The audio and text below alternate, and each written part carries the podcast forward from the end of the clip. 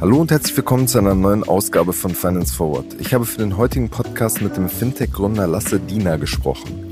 Lasse baut das Fintech bezahl.de auf. Über den Payment-Dienst lässt sich in Autohäusern per Buy Now Pay Later zahlen. Embedded Capital, der Fonds der Finlieb-Macher, ist kürzlich bei dem Kölner Fintech eingestiegen.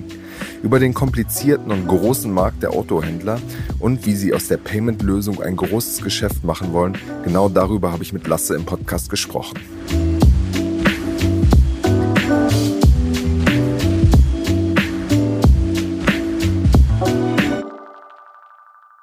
Hallo Lasse, herzlich willkommen bei Finance Forward.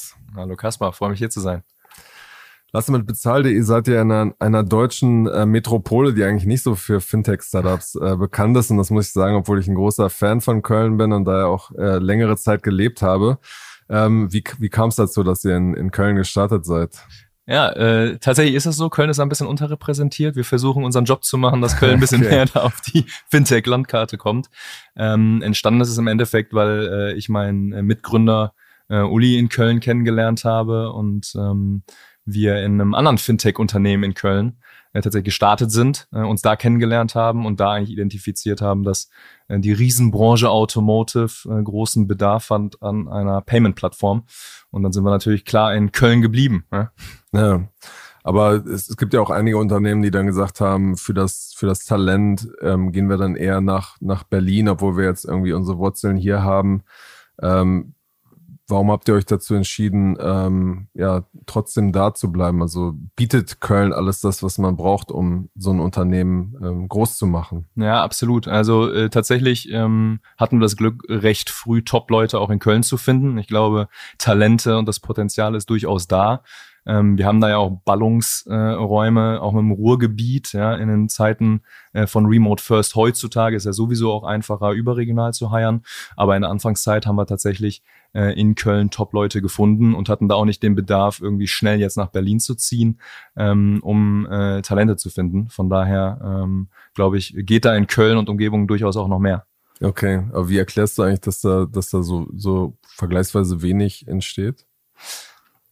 Ja, das ist tatsächlich eine gute Frage. Ähm, ich glaube, dass in der Umgebung zu wenig auch gemacht wurde, was Richtung Startups angeht. Also tatsächlich ist ja sogar Düsseldorf bekannter als Köln für, äh, für Fintech. Ähm, und ähm, da können wir, glaube ich, auch äh, uns an die eigene Nase fassen und jetzt anfangen, auch im Startup-Umfeld mehr äh, Initiative zu ergreifen, mehr Veranstaltungen zu machen, ähm, lauter zu sein ja? ähm, und äh, wie gesagt, Köln da ein bisschen präsenter auf die Karte zu setzen. Ja. ja. Wir machen eine kurze Unterbrechung für unseren Partner Liquid. Liquid ist ein moderner Vermögensverwalter, der es euch ermöglicht, euer Wealth Management professionell auf Family Office Niveau zu bringen. Über Liquid erhaltet ihr Zugang zu exklusiven Anlagelösungen, die bisher nur Großanlegern zur Verfügung standen. Liquid ist auch kein Unbekannter. Wer nicht nur den Podcast hört, sondern auch aufmerksamer Finance Forward Newsletter-Leser ist, sollte schon einmal etwas von Liquid gehört haben. Wir haben nämlich im Dezember über einen Produktlaunch berichtet, Liquid Private Equity Next. Hier bekommen Anleger schon ab 10.000 Euro die Möglichkeit, in Private Equity zu investieren und das mit Sparplan. Gerade nach den Herausforderungen, die das Jahr 2023 in Zusammenhang mit Geldanlage mit sich gebracht hat, sehnen sich viele Anleger nach Guidance und nach einem professionellen und vor allem unabhängigen Partner. Und hier schafft Liquid die Möglichkeit, in Venture Capital und in Private Equity zu investieren und öffnet diese Anlageklasse. Schaut jetzt am besten einmal auf liquid.de slash ffwd vorbei. Zu Beginn des Jahres reduziert Liquid das Mindestanlagevolumen für Liquid Wealth Management von 100.000 auf 50.000 Euro.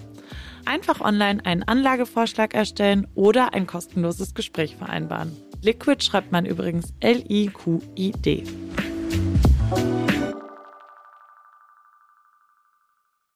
Du hast gerade schon im äh, Vorgespräch erzählt, dass du während des Studiums in, in Köln dann schon bei einem Fintech angefangen hast.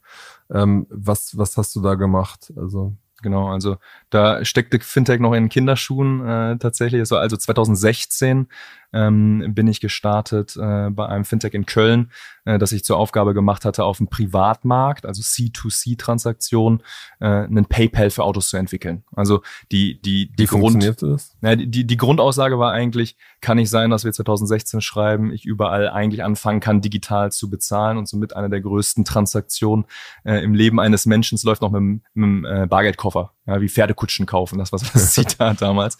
Ähm, und da haben wir dann damals noch mit der Wirecard Bank, ich brauche nicht erklären, warum heute nicht mit der Wirecard Bank, aber einen digitalen Treuhandmechanismus entwickelt, der im Endeffekt dafür gesorgt hat, dass der Privatkäufer das Geld hinterlegen konnte. Der Verkäufer privat gesehen hat, okay, das Geld liegt da, ähm, man trifft sich zur Fahrzeugübergabe und dann konnte ich mit einer TAN sozusagen die Zahlung auslösen ähm, und das Geld wurde sicher transferiert an den Privatverkäufer. Das heißt, wir waren sozusagen Mittelsmann für die Transaktion, ähm, aber ganz klar fokussiert für den C2C-Privatmarkt. Und das funktionierte mit, mit PayPal, mit diesem Käuferschutz, den es gibt, funktio funktioniert diese Nein, PayPal? PayPal hat, ich weiß nicht, ob es heute immer noch so ist, das habe ich mir jetzt nicht nochmal angeguckt, aber damals war es so, dass PayPal auch Autokauf tatsächlich explizit ausgeschlossen hat. Ähm, und PayPal ist lastschriftbasiert. Das heißt, wenn ich mit PayPal gezahlt hätte, hätte der äh, Käufer nach Hause fahren können und die Transaktion widerrufen können. Das ist natürlich nicht praktikabel.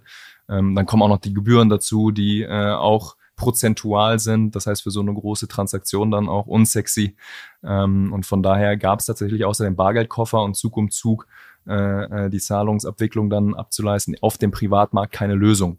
Ähm, weil die Alternative wäre eine Vorkassenüberweisung gewesen und das mache ich natürlich nicht. Jeder, der Nee. schon mal bei Kleinanzeigen, ja, haben wir auch drüber gesprochen, ähm, ähm, einen Kauf getätigt hat, der überweist nicht vorab an eine fremde Person und garantiert nicht beim Autokauf. Ja. Ja. Was ist, also, was ist aus dem Unternehmen geworden? Das Unternehmen tatsächlich war ein tolles Produkt. Also das Produkt war wirklich mega. Wir haben in der Zeit auch einen, eine voll digitale Finanzierung für Autos ähm, gebaut, also wirklich gute Produkte gebaut.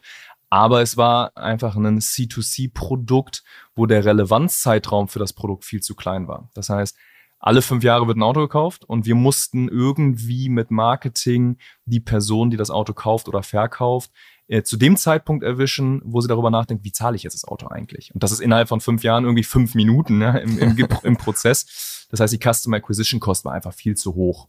Und ähm, deswegen wurde das Thema einfach auch nicht fortgeführt. Aber die Idee ja, und ich sag mal auch das Netzwerk Richtung Automotive hat dann den Weg geebnet, dass äh, mein heutiger Mitgründer Ulrich Schmidt und ich gesagt haben, okay, ähm, der Markt braucht was viel Größeres, nämlich B2, ein B2B-Produkt, die großen Autohandelsgruppen und der Markt wird oft unterschätzt, eine riesige Branche, die haben eigentlich Bedarf an einer ganzheitlichen Zahlungsplattform, damit sie mit dem ganzen Zahlungs- und Forderungsmanagement nicht mehr so viel Zeit und Geld verschwenden. Ähm, und deswegen haben wir da schon äh, Kontakte aufgebaut, wir haben das Know-how aufgebaut, wir waren die Ersten, also die Pioniere für Zahlungslösungen im Automotive-Umfeld. Und das hat am Ende den Weg geebnet. Von daher bin ich äh, da auch sehr dankbar um die Zeit. Ja, ihr habt ja dann 2018 bezahl.de gegründet. Ähm, das ist ja quasi, wie du schon, schon sagst, eine Bezahlplattform für, für Autohändler. Ähm, das klingt jetzt irgendwie sehr speziell. Wie, wie funktioniert das eigentlich? Ja, ja tatsächlich. Ich glaube, da hole ich ein bisschen aus, damit man auch wirklich versteht, ähm, warum wir das tun. Ich finde die Antwort auf die Frage, warum macht ihr das eigentlich immer, immer sehr spannend. Ähm, man muss sich vorstellen, diese Branche Automotive und Autohandel hat ein globales Problem und zwar, dass Digitalisierung erkannt wurde, um den Vertrieb zu stärken. Also wie kann ich mehr Umsatz generieren, ja, wie kann ich Leads generieren, ähm, bis hin jetzt heute viele Gedanken auch, äh, wie, wie kann ich online vertreiben. Das heißt, ähm, in Digitalisierung für den Vertrieb wurde wirklich investiert. Der Counterpart, die internen Prozesse, die wurden aber dabei komplett ver vergessen. Das heißt, es ist ein sehr margenenges Geschäft, der Autohandel. Und heute werden zwei Drittel der Marge in den internen Prozessen verloren. Ähm, Von haben was für Margen redet man da so typischerweise? um die zwei Prozent, äh, würde ich jetzt Okay, mal äh, sagen. Also das ist wirklich sehr margenenges Geschäft. Deswegen ist diese Branche gerade auch so spannend im Wandel, weil geguckt wird, wie können wir neue Revenue Streams generieren, wie können wir die Marge optimieren. Und ähm, da lösen wir eben einen Teil des Puzzles, nämlich dieses ganze Thema Zahlungsprozesse. Ähm, wir haben eine Metapher, äh, unsere Signature-Metapher äh, geprägt, indem wir gesagt haben, wenn du heute in ein Autohaus reinkommst, dann siehst du erstmal hochglanzpolierte äh, A6, ja, große Bildschirme und denkst als Kunde total innovativer Laden. Aber wenn du die Tür zur Verwaltung aufmachst, ja, dann äh, fühlst du dich wie in so einem alten Wall Street Film und der Filter müsste in Schwarz-Weiß umswitchen ja, oder Sepia, weil die Prozesse da wirklich durch Menschenhand laufen. Und das haben wir eben identifiziert ähm, und haben gesagt, okay, wir bauen gemeinsam mit dem Markt, ja, viel Feedback des Markts eingeholt, eine Lösung, wo der kürzeste Pitch eigentlich ist, wir kriegen die Forderung, egal ob ein Auto verkauft wird oder ein Auto repariert wird und unsere Plattform bezahl.de managt den gesamten Rest für den Autohändler. Das heißt, die werden schneller bezahlt ohne jeglichen Aufwand im Backoffice und gleichzeitig wird dem Kunden auch erstmals ein State-of-the-Art Payment-Erlebnis äh, geboten. Ja, was ähm, für was für Payment-Angebote hatten die denn davor? Ja, ist also tatsächlich. Also wahrscheinlich doch schon auch Kreditkarte und. Wenig. Also man muss es immer trennen zwischen Fahrzeugverkauf und Werkstattgeschäft. Fahrzeugverkauf ist aufgrund der Größe der Transaktion eigentlich nur mit Bargeld oder nach Vorkasseüberweisung äh, äh, handelbar gewesen. Ja, da haben wir jetzt auch eine Bezahlmethode mit in Bezahl.de integriert, erstmals, dass Autos in Echtzeit per Handy bezahlt werden können. Kann ich gleich nochmal ein bisschen mehr erläutern. Im Werkstattbereich gibt's eigentlich nur das Thema analoge Kasse und dann physische EC. Ja, manche bieten auch Kreditkarte an, aber es ist tatsächlich nicht Usus in der Branche. Ähm, oder eben auch äh, Rechnungskunden, die dann nachträglich überweisen. Ähm, aber die ganzen Themen, die wir in anderen Branchen mittlerweile zum ganz klaren Standard haben, wie voll digitale Ratenzahlungen, Buy Now, Pay Later, PayPal und Co., das war da nicht Standard. Das heißt, wir sind auch so ein bisschen Payment Infrastructure für, für Autohändler, ähm, dass sie mit uns auch ähm, plötzlich ermöglichen, verschiedenste Zahlungsarten anzubieten, die es vorher nur auf dem analogen Weg gab. Wie funktioniert das denn jetzt aus ähm, Perspektive von Kundinnen und Kunden, wenn ich jetzt ins Autohaus komme, die benutzen bezahl.de, wie funktioniert das für die und wie funktioniert das für das Haus? Genau, also wir sehen uns ganz klar als B2B-Plattform, das heißt, wir sind Dienstleister für den Händler ähm, der Kunde braucht keine App oder der muss sich auch nicht registrieren. Das heißt, wir bekommen aus dem führenden System des Händlers die Forderung, sei es die Rechnung im Werkstattbereich, und schicken dann dem Endkunden, wir nennen es liebevoll eine Zahlungseinladung. Ja? Das heißt, er freut sich, dass er zahlen darf, äh, auf den Händler gebrandet. Und der Kunde kann dann entscheiden, okay, möchte ich ähm, direkt über mein Smartphone bezahlen, über einen Payment-Link, wenn man das kennt, ja, äh, aus dem E-Commerce, oder möchte ich vielleicht vor Ort äh, on-site bezahlen an so einer Self-Service-Kasse, wie man das kennt von Ikea und McDonalds an der Raststätte. Hauptsache, der Kunde zahlt komplett autark. Und wir spielen dann ganz strukturiert die Daten zurück in die Buchhaltung des Händlers, sodass auch die Auszifferung hinten im Backoffice komplett automatisiert erfolgt. Weil vor Bezahl.de haben die das tatsächlich mit Kassenabschlüssen und manueller Verbuchung von Kontoauszügen gemacht. Und da sparen wir natürlich dann viel Zeit äh, auf Händlerseite und der Kunde hat eben einen, einen smoothen Bezahlprozess und kann wählen, möchte ich online oder offline bezahlen.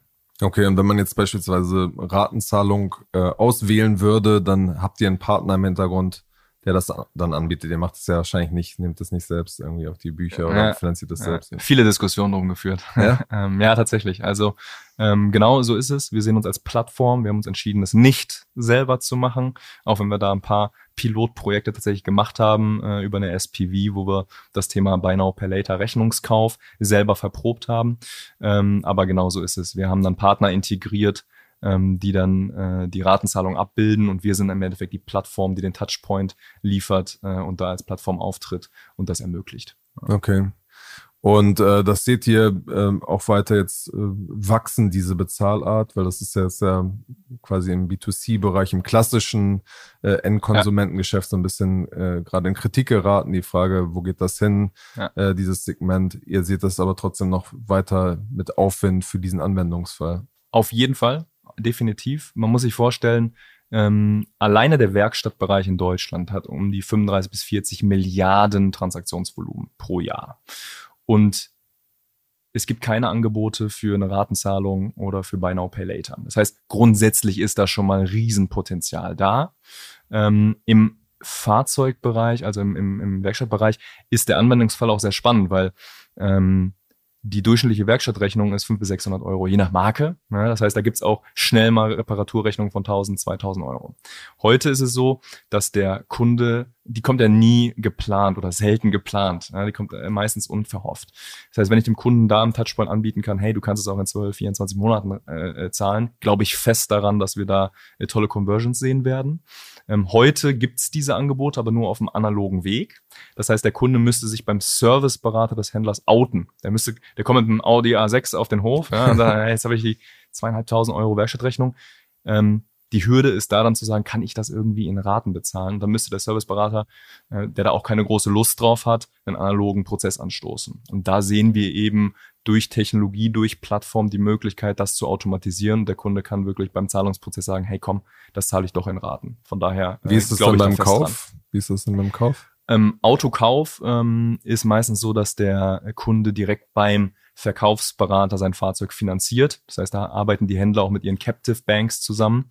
Ähm, auch da werden. Stimmt, das ist ja ein Riesengeschäft, genau. Volkswagen Bank, Mercedes Bank und so weiter. Genau. So und mhm. und und da profit, da gibt's dann auch Geld zu verdienen. Deswegen machen die Verkaufsberater das auch und ähm, und und sind da incentiviert für. Im Werkstattbereich nicht unbedingt.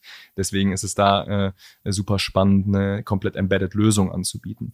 Aber auch im Finanzierungsgeschäft von Fahrzeugen werden wir zukünftig ähm, eine voll digitale Strecke integrieren. Warum? Weil wir an unseren Daten, ich meine, wir machen ja mittlerweile schon ganz gute äh, Traktion, an unseren Daten sehen, dass ähm, immer noch Kunden bei Check24 oder bei ihrer eigenen Hausbank die Finanzierung abschließen und nicht beim Händler selber. Und wir sagen, hey, wenn man den Kunden bei dieser Zahlungseinladung nochmal anbietet, möchtest du nicht doch hier voll auf dem digitalen Weg dein Fahrzeug finanzieren? Glauben wir auch nochmal, Kunden da gewinnen zu können. Und das, was daran verdient wird, kann man dann schön auch mit dem Händler teilen. Das heißt, dieser Touchpoint wird optimal genutzt am perfekten äh, Moment der Zahlung. Und ähm, auch das wird kommen. Mhm. Das, was du so beschreibst, klingt eigentlich eher vieles so alltäglich in Anführungsstrichen. Warum ist es da so schwierig ähm, reinzukommen? Oder wo sind auch eure Barrieren? Ähm, weil es werden ja auch andere gemerkt haben, das ist irgendwie eine attraktive Branche, in der er, ja, der da unterwegs ist. ist eine sehr wichtige Frage. Ähm, das liegt an der fragmentierten Systemlandschaft in dieser Branche. Du musst dir vorstellen, VW-Händler nutzen andere Systeme als Mercedes-Händler. Die wiederum andere als BMW. Und innerhalb von BMW werden auch nochmal unterschiedliche Systeme genutzt. Das heißt, die großen Payment Service Provider haben sicherlich Automotive als spannende Branche auf dem Schirm, weil wenn man sich das mal anguckt, E-Commerce in Deutschland ungefähr 100 Milliarden Automotive ist das Doppelte. Ja, also rein vom Volumen ist es riesig. Aber sich in diese Systemwelt zu integrieren, die oft noch sehr tradiert funktioniert, ja, ich glaube, da war einfach E-Commerce deutlich schneller auch äh, zu ähm, durchdringen. Und wir waren die ersten Verrückten, die gesagt haben, wir kümmern uns jetzt darum, dass ähm, auch diese große Branche bespielt, bespielt wird und wir in diese Systeme integriert werden. Und das war wir sagen immer, es waren schon Hard Yards in den ersten äh, ein, zwei Jahren, da die relevanten Systeme zu knacken. Ähm, und die haben aber schnell erkannt, dass wir halt ein Komplementär sind, auch die, deren Prozesse besser machen dass sie Zahlungsprozesse integriert haben, dass sie einen Live-Bezahlstatus in ihrer Plattform dann anzeigen können. Aber das ist der zentrale Grund, warum Automotive dann auch hinterher ge äh, gehinkt hat, definitiv. Okay, aber es ist jetzt ja im Moment auch so, dass ihr dann wahrscheinlich keine eigene Lizenz habt, sondern irgendwie ja. mit ähm, Payment Provider Partnern im Hintergrund genau. arbeitet. Genau, also wir sehen uns ganz klar als Wie Tech funktioniert das dann? Also wer ist dann dahinter? Ähm, Unterschied, also wir, wir arbeiten mit unterschiedlichen Partnerbanken zusammen, ähm, wo wir. Die er nicht nennt, oder? Ähm, wie, eine ist zum Beispiel die UniCredit, Hypovereinsbank, mhm. ähm, aber wir haben dann noch weitere angeschlossen. Wir äh, arbeiten mit PSPs zusammen, wie in Adyen zum Beispiel, um auch Kartenzahlungen und Co. abzubilden.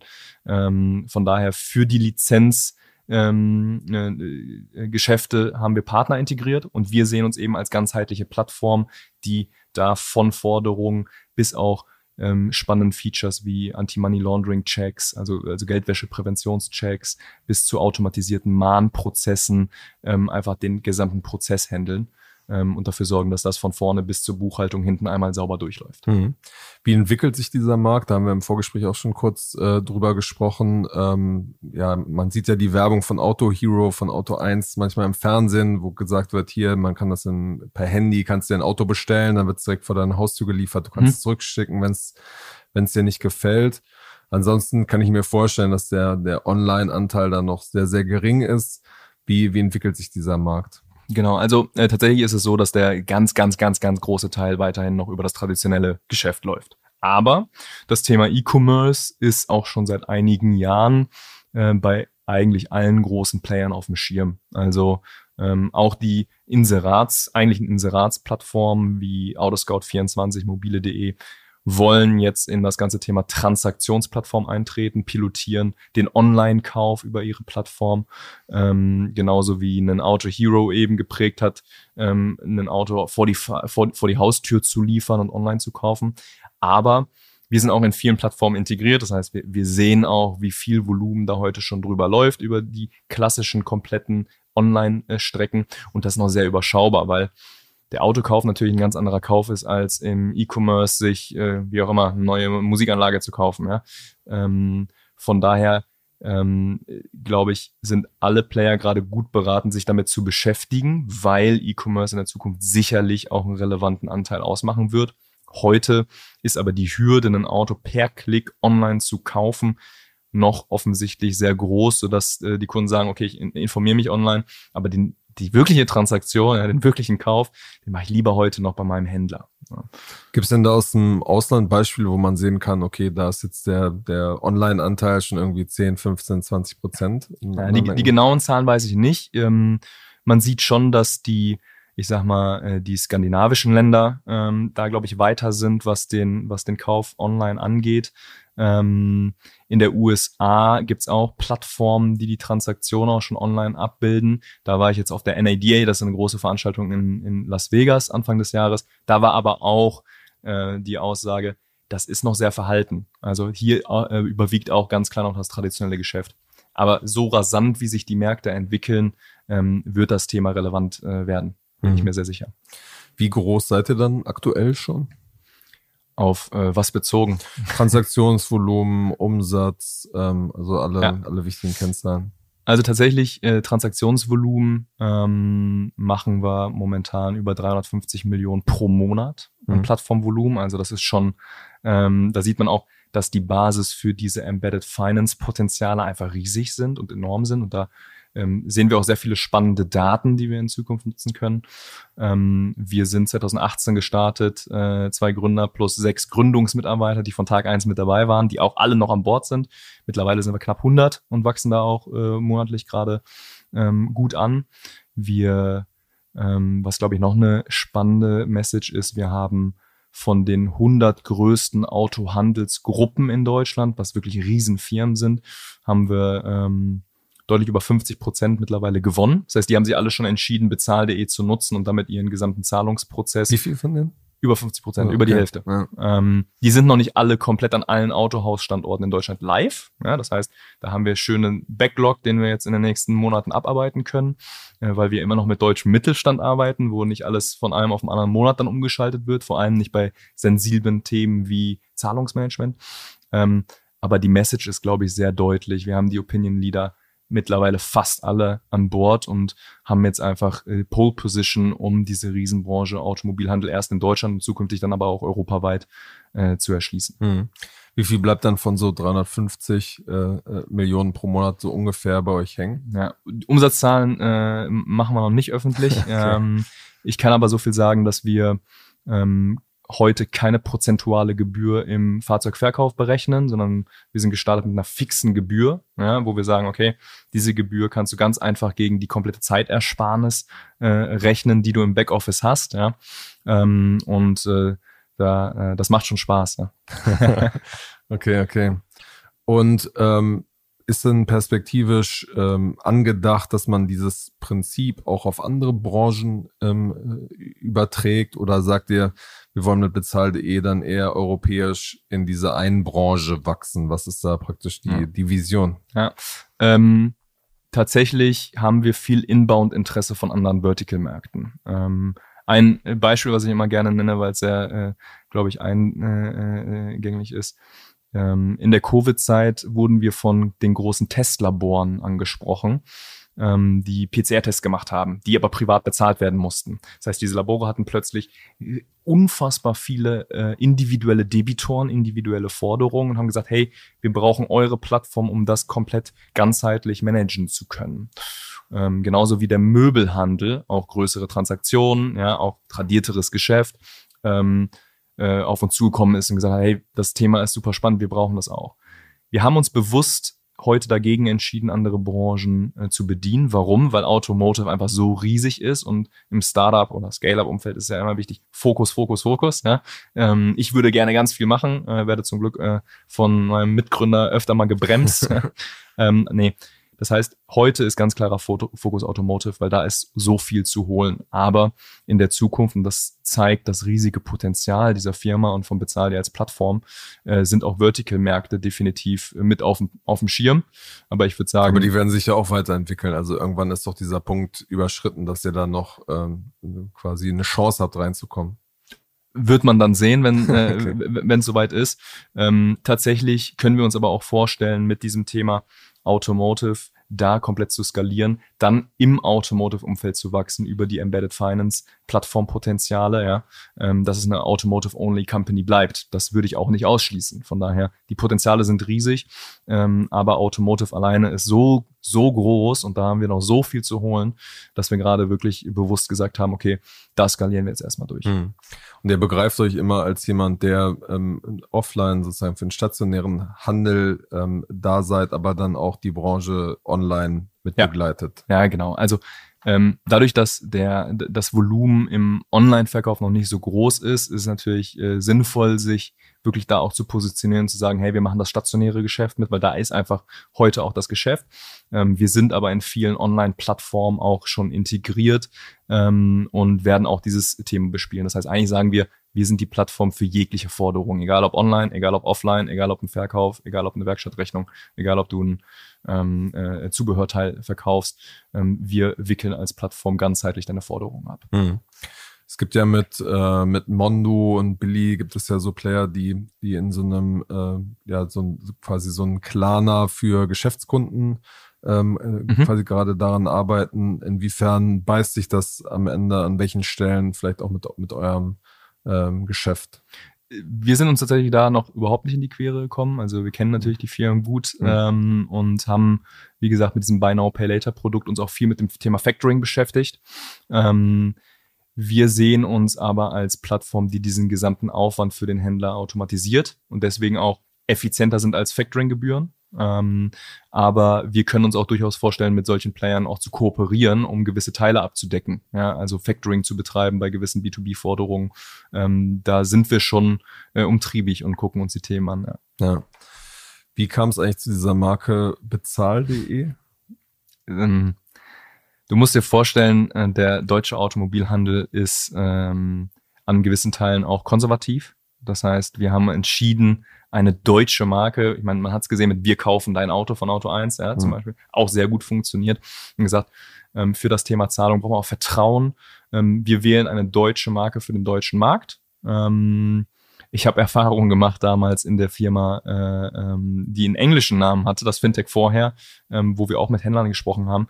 Ähm, da wurde der englische Name oft äh, nicht verstanden und dann musste man den buchstabieren und das war umständlich, ja, alleine für, für das ganze Thema äh, äh, Calling und Co.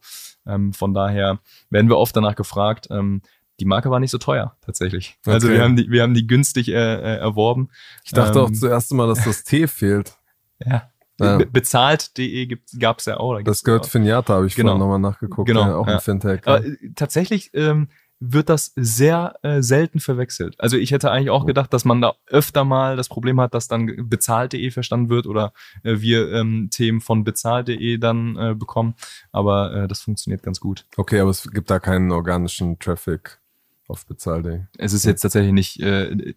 Wir haben es eher gewählt, um B2B-seitig eine ähm, seriöse deutsche gute Marke zu haben, um den Händlern das zu präsentieren.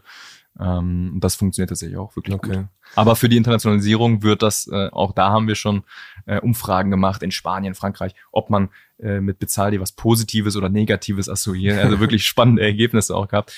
Ähm, da kann es sehr gut sein, dass es dann auch ein Rebranding in der Zukunft gibt, einfach für die Expansion international. Okay.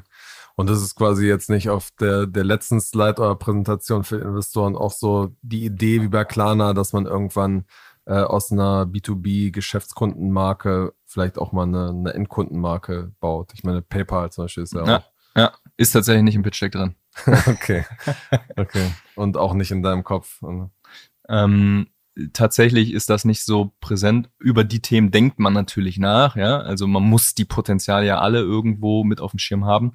Ähm, aber das ist tatsächlich gerade nicht der Plan und auch nicht der Fokus. Da sehen wir einfach das Potenzial in diesem Plattformcharakter und eher am perfekten Touchpoint neben Embedded Finance Produkten oder ich meine, Insurance ist oft auch Embedded Finance, ja, ähm, dann Versicherungen auch noch anzubieten ähm, und weitere Potenziale da aus diesem Touchpoint zu nutzen. Der ist einfach unfassbar relevant. Ähm, da haben wir einfach äh, äh, noch sehr viele Ideen, die wir, die wir da umsetzen können. Okay. Ähm, wenn du jetzt mal von, von eurem Fall so ein bisschen rauszoomst zum, zum Hype-Thema Embedded Capital der, der letzten Monate, da sind unglaublich viele Ideen, unglaublich viele Konzepte, Startups äh, entstanden. Ähm, zum Beispiel viele Konzepte mit irgendwie Kontokarte, dass man das sehr einfach anbieten kann oder aber auch im, im Payment oder im Geschäftskundensegment. Äh, wie sortierst du das? Wie, wie ordnest du das ein? Generell? Ja. Ähm, ich glaube, dass da Riesenpotenzial steckt. Ähm, einmal in der Prozessvereinfachung von vielen Themen, also das, was du angesprochen hast, was zum Beispiel Kreditkarten, ja, Virtual äh, Credit Cards zum Beispiel äh, angeht, auch für Firmen. Super spannend, super relevant, führen wir auch oder haben wir auch bei uns eingeführt, weil wir als ähm, vergleichbar kleine Firma, ja, trotzdem da schon erkannt haben, okay, da ist administrativer Aufwand da, den ich eigentlich nicht brauche, weil ich mich aufs Geschäft konzentrieren möchte. Das heißt, ähm, ich glaube, dass in diesen ganzen Embedded Finance Produkten nicht nur das Thema Richtung Kunde, wie kann ich Touchpoints nutzen, optimal nutzen, einen, äh, einen großen Hebel äh, äh, haben wird, sondern eben auch in den internen Geschäftsprozessen einfach unfassbar viel Optimierungspotenzial steckt. Und äh, deswegen glaube ich, ist dieser Trend gerade äh, sehr spannend zu beobachten. Äh, und da werden wir noch viele spannende neue Themen auch sehen, bin ich mir sicher. Was zum Beispiel? Ähm, wir beschäftigen uns ja viel mit mit internen Prozessen. Ich glaube, dass äh, ähnlich wie ich es eben formuliert habe für den Autohandel, das gesagt wird, okay, wie kann ich Umsatz äh, steigern, ja, ähm, dass wir noch extrem viel sehen werden, wie kann ich interne Prozesseffizienzen steigern. Und da sind wir lange nicht am Ende. Deswegen dieses Thema Kreditkarten, Spesen, äh, Benefits für Mitarbeiter einfach ausgeben äh, und Co. Ähm, sind so die, äh, die Anfänge. Ähm, aber ich glaube, da ist noch Riesenpotenzial. Da werden, werden spannende Ideen folgen. Hm. Ihr habt jetzt ja im vergangenen Jahr von, von Embedded Capital, das ist der Fonds von den ehemaligen äh, FinLeap-Machern ähm, und von einigen Angels nochmal so fünf Millionen eine, eine Runde eingesammelt war davor eher quasi mit, mit Angels aus der Branche äh, finanziert worden. Warum jetzt dieser Schritt Richtung Venture Capital? Ihr macht ja schon ähm, ja, sehr, sehr viel Geschäft. Ähm, warum dieser Schritt in die Richtung? Ja, ähm, wir haben uns äh, in den ersten Jahren wirklich darauf konzentriert, in unserer Branche Automotive äh, signifikantes Geschäft aufzubauen ähm, und waren auch nicht so laut ja, in, ich sag mal, im Fintech-Bereich. Und ähm, deswegen sind wir am Anfang auch wirklich gut gefahren, tolle Business Angels an Bord zu holen, die auch gewisse Türen öffnen konnten in der Branche. Ja, also erfolgreiche Unternehmer aus der Branche, ähm, die das äh, Thema mitfinanziert haben. Ähm, letztes Jahr haben wir uns dazu entschieden, dass wir äh, auch in das ganze Thema Fintech durch diese Embedded Finance äh, Ideen und Potenziale äh, gehen wollen und dann natürlich auch wieder Top-Leute mit ans Board, äh, an Bord holen wollen. Und da war Embedded Capital, ähm, äh, glaube ich, Gold wert. Ja? Ähm, haben wir tolle Diskussionen auch äh, um, um Produkt und Ausrichtung geführt. Ähm, und von daher war es einfach der, der Schritt in die Breite. Nicht nur Automotive, äh, spitz in Automotive, sondern jetzt auch wirklich breiter und globaler gedacht, Fintech mehr zu bespielen, die Startup-Welt mehr zu bespielen. Ähm, Aber es gibt euch natürlich einen bestimmten Wachstumspfad auch vor, ne? Also der, der sozusagen muss exponentiell sein. Klar, aber das ist auch das Ziel. Also äh, das ja. ist ganz klar das Ziel. Ähm, das wird auch nicht die letzte Runde sein, äh, wovon ähm, äh, ihr sozusagen hören wird. ähm, nach der Runde ist vor der Runde, wie man so schön sagt. Ja. Aber genau, aber das war der Schritt, warum wir uns dafür entschieden haben, jetzt auch, ich sag mal, VC-Geld mit aufzunehmen und da Experten aus dem Fintech-Bereich ja. mit reinzuholen. Wie fühlt sich das so in der aktuellen Phase an? Also wir haben kürzlich berichtet, dass die, die Funding-Zahlen sind noch gar nicht so schlecht, mhm. aber man hört schon aus vielen VCs, dass es einfach, ja, dass sie ein bisschen vorsichtiger investieren, dass die Bewertungen runtergehen. Wie nimmst du das jetzt äh, aktuell wahr? Ja, klar, das ist, ich glaube, das ist sehr präsent gerade. Ähm, man, man, man sieht, dass der sich der Markt da gedreht äh, hat und wieder andere Themen mehr zählen. Ich glaube, in den letzten Jahren äh, war einfach Wachstum ähm, um jeden Preis das Thema, ja, wenn man das jetzt mal überspitzt formuliert. Ähm, heute ist wieder eher ähm, profitables Geschäft, gesundes Geschäft das Thema. Ich glaube, wir haben, wenn, wenn ich auf unsere Situation gucke, wir haben äh, da gut dran getan, dass wir in den letzten Jahren eben so fokussiert unser Business aufgebaut haben. Es kommt uns heute zugute, ja. Ähm, aber man merkt natürlich schon, dass die VCs äh, ähm, zurückhaltender sind, äh, dass die Prozesse langsamer sind. Ähm, das ist definitiv gerade Fakt.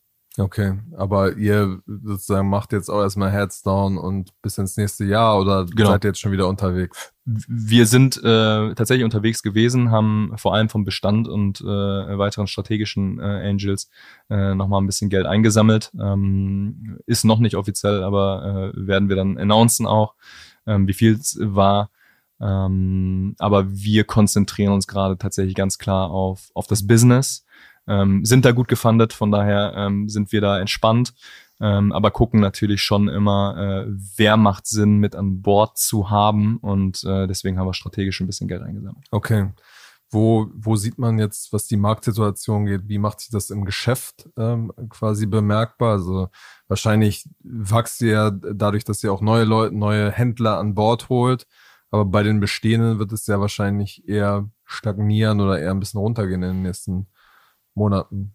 Ähm, tatsächlich ist es so, dass wir äh, dadurch, dass wir so viele Händler gewonnen haben und die abarbeiten im Onboarding, ähm, schon sehr schöne Wachstumsprognosen einfach auch für die nächste Zeit haben, weil wir einfach schon so viel Kooperationsverträge haben, die wir jetzt abarbeiten können im Onboarding. Das ist natürlich dann eine, eine, eine schöne Situation.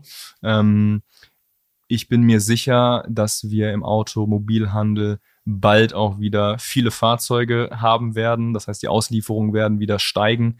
Äh, wir werden wieder äh, angekurbeltes Geschäft haben im, Auto Automobilbereich. Ähm, das kommt uns natürlich dann auch zugute. Äh, von daher ähm, fahren wir da gerade sehr gut und äh, dem Autohandel geht's tatsächlich auch äh, nicht so schlecht. Okay. Alles klar, zum Schluss haben wir immer noch so eine kleine Fragerunde, weil du als Gründer auch immer so ein bisschen in die Zukunft äh, schauen musst. Äh, Habe ich so ein paar Predictions mitgebracht, wo mich einfach interessieren würde, wie du darauf blickst. Sehr gerne. Jetzt, ja, mehr, mehr allgemein aus dem ganzen Fintech-Bereich. Ja, ja.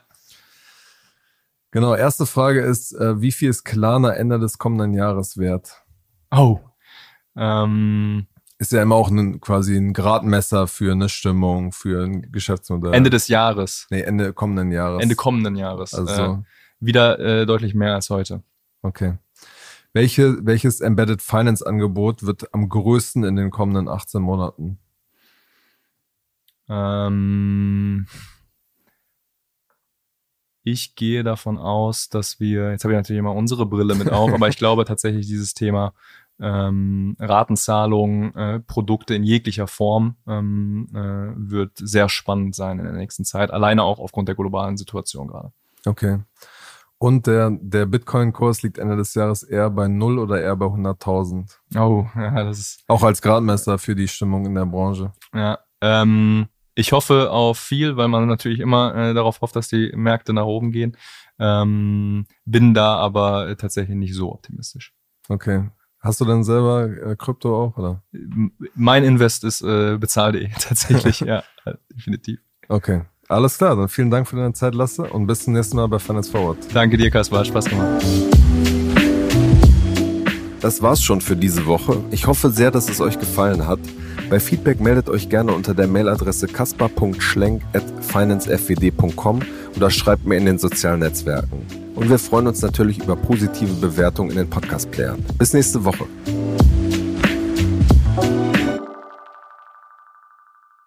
Dieser Podcast wird produziert von Podstars bei OMR.